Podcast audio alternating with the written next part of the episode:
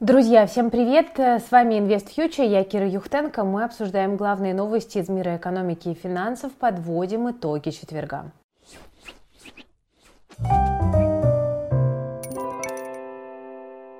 Ну что ж, друзья, давайте пару слов скажу о российском рынке, который сегодня упал в очередной раз на 5%. Оба индекса, как рублевый, так и долларовый.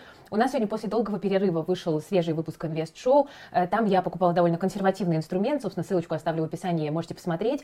Э, но в целом, конечно, ситуация на российском рынке остается такой немножечко э, подавленной, мягко скажем. Об этом, кстати, сегодня писали многие ведущие СМИ, обратив внимание на то, что обороты существенно упали. Сейчас они опустились ниже 20 миллиардов рублей. Это минимум за три года года. Ну и, собственно говоря, для этого, конечно, есть эм, вполне рациональные основания. Во-первых, э, на российский рынок не вернутся те крупные зарубежные институциональные инвесторы, которые ушли. Э, те, которые остались, собственно говоря, остаются запертыми. Крупные российские институционалы также не рвутся скупать э, российские бумаги. Кроме того, есть запрет на короткие позиции, что также давит на обороты на российском рынке. Ну и при этом проблема главная, наверное, в том, что на российском рынке сейчас просто не видно драйверов для сильного роста бумаг, потому что над рынком давлеет неопределенность, и совершенно непонятно, когда эта неопределенность уйдет, и, собственно, в какую сторону она будет э, сдвигаться. Да? Мы понимаем, что ситуация остается очень и очень э, напряженной, и, по сути, ну вот если даже мы почитаем мнение аналитиков там, от крупных инвестдомов, все повторяют примерно одну и ту же очень простую мысль и не могут ничего нового,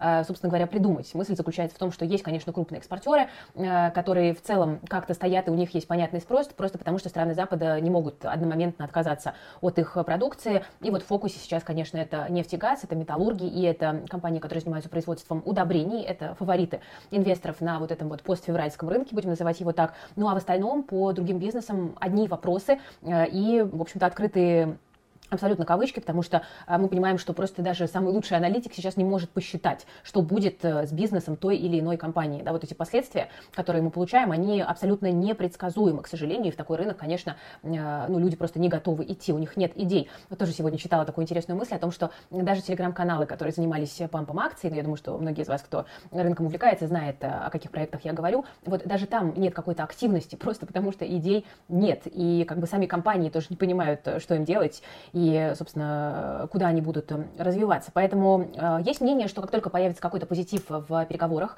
э, возможно, российский рынок словит э, волну оживления, хотя я бы, честно говоря, позитива в ближайшее время не ожидала, с учетом вот той риторики, которую мы слышим в последние дни, и тех событий, которые мы видим в новостях. Поэтому, к сожалению, российский рынок совсем не интересен на текущем моменте, хотя есть мнение, что среднесрочно действительно российский фондовый рынок может выстоять именно благодаря так называемому иранскому сценарию, когда фондовый рынок давал э, доходность высокую, но при этом эта доходность не могла побить инфляцию. Да? Но так или иначе, чтобы хоть как-то сохранить свои сбережения, люди направляли свои деньги именно на фондовый рынок, э, ну просто потому что депозиты э, уж совсем не могли конкурировать с инфляцией, фондовый рынок там еще где-то как-то.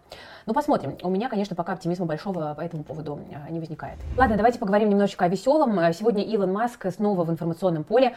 После того, как он нарастил свою долю в компании Twitter, Маск, видимо, вошел во вкус и сегодня предложил вообще целиком выкупить компанию Twitter за 43 миллиарда долларов по 54 доллара 20 центов за одну акцию. Цитата. «Вложившись в компанию, я понял, что она не будет ни процветать, ни служить этой общественной необходимости в ее нынешнем виде. Твиттер нужно преобразовать в частную компанию. Я предлагаю выкупить 100%. Э, ну, Маск, как всегда, разговаривает ультиматумами. Он назвал свое предложение лучшим и отметил, что оно окончательное. Если оно не будет принято, Маск обещал пересмотреть свою позицию как акционера. У Твиттера э, невероятный потенциал, и я его раскрою, пообещал Маск. Акции на этих новостях подлетали, там процентов на 12, но, правда, спустя всего несколько часов э, Маск э, сказал, что может позволить себе покупку компании только технически. А, тут, скорее всего, речь идет о том, что довольно большая часть активов Маска не очень-то ликвидна, поэтому а, найти деньги так быстро, как хотелось бы, ему будет непросто. А кроме того, многие акционеры компании Twitter все-таки возражают против того, чтобы эксцентричный бизнесмен забрал ее целиком под свое крыло. Хотя, конечно, это было бы очень интересным развитием событий. Очевидно, что Маск продвигал бы инновации, продвигал бы внедрение криптоплатежей. Ну а там, глядишь, и Дональд Трамп бы вернулся в Твиттер.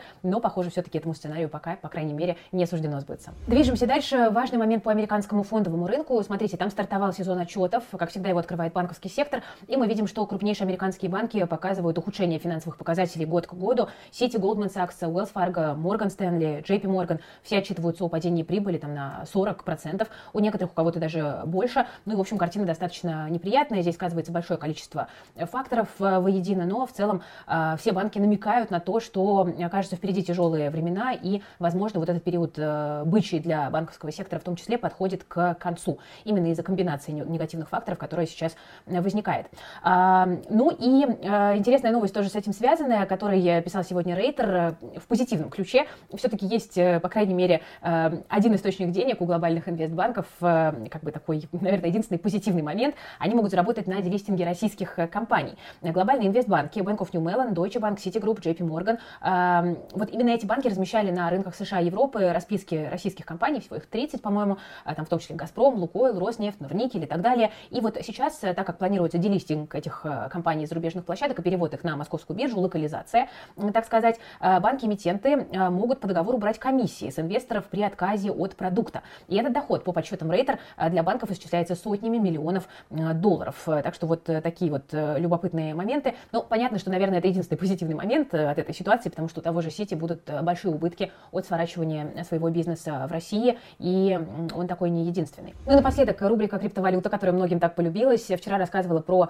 э, криптокарту, которую MasterCard выпускает вместе с компанией Nexa. Ну а сегодня э, СМИ тиражируют э, прогноз от генерального директора этой компании Энтони Тренчева э, по перспективам биткоина. Он считает, что в течение года биткоин может добраться до 100 тысяч долларов. Причем э, господин Тренчев э, не исключает, что биткоин будет по-прежнему сильно коррелировать с финансовым рынком, э, традиционным фондовым рынком, э, в том числе с индексом технологичных компаний NASDAQ. И по мере сворачивания программы стимулирования ФРС биткоин может упасть. Но затем э, крах акций все-таки заставит ФРС вернуться к смягчению, уверен он, а вместе с этим начнут расти и рисковые активы, в том числе и биткоин. И в течение 12 месяцев крупнейшая криптовалюта может подняться выше 100 тысяч долларов. Но он отмечает, что на крипторынке еще есть препятствия, например, э, неопределенность глобальной нормативно-правовой среды, потому что она фрагментирована в разных регионах. Кто-то говорит разрешить, кто-то говорит запретить. Нет какого-то единого консенсуса, это препятствие, в том числе для крупных институционалов. Ну и также, конечно, это волатильность биткоина, которая по-прежнему остается достаточно высокой. Но, тем не менее, прогноз оптимистичный. Ну и в целом мы видим, что э, действительно э, господин Тренчев не един,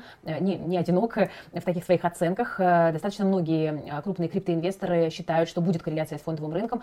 Сначала биток будет падать вместе с ним, а потом вместе же с ним будет выставать из пепла. Так что, возможно, стоит задуматься об этой логике. Ну и для тех, кто как раз-таки вот подумывает о том, чтобы начать добавлять криптовалюту в свой портфель в качестве актива, который позволяет диверсифицироваться. Сейчас как раз хорошее время, чтобы немножко подучиться, ну и к тому моменту, как э, фондовый рынок США вместе с рисковыми активами скорректируется, быть готовым к тому, чтобы покупать крипту и делать это грамотно, если, конечно, вы находите для нее место в своем портфеле. И, друзья, я уж воспользуюсь моментом и напомню, что э, у нас в InvestFuture продолжается образовательная программа «Криптовалюта. Новая реальность». Она стартовала у нас на этой неделе в понедельник, но вы еще успеваете туда попасть. У нас до 17 апреля э, будет возможность попасть в закрытый чат, где эксперты отвечают на все вопросы и поддерживают. Ну и также уже в эту пятницу у нас пройдет первый живой вебинар в рамках обучающей программы, так что успевайте залететь, чтобы ничего не упустить из полезной информации. Мы рассказываем немножко совсем теории и много практики о том, что лучше, там, криптобиржа или обменник, в каких ситуациях какой кошелек лучше выбрать для того, чтобы ваши активы были в безопасности, как при помощи криптовалюты легально переводить свои деньги а, через границу, как анализировать криптовалюту, потому что там на самом деле есть э, тоже очень интересные подходы, которые можно назвать таким своеобразным фундаментальным анализом, хотя, конечно, природа там анализа совсем другая. В общем, будем разбираться со всеми деталями и, конечно же, с учетом рисков смотреть, э, как криптовалюта может быть полезна традиционному инвестору именно для диверсификации в той ситуации, когда традиционный э, фондовый рынок, особенно в России, ну, давайте будем честны, сломался. Да? Мне кажется неправильным продолжать упираться в э, те же самые принципы, когда инфраструктура просто перестала работать должным образом. Поэтому приходите, ссылочка есть в описании к этому видео. Ну что ж, друзья, на этом сегодня у меня все. Спасибо за внимание. С вами была Кира Юхтенко, команда проекта InvestFuture. Спасибо, что смотрите, поддерживаете. Лайк, подписка, колокольчик, если нравится наша работа. И до новых встреч на нашем канале в наших следующих выпусках.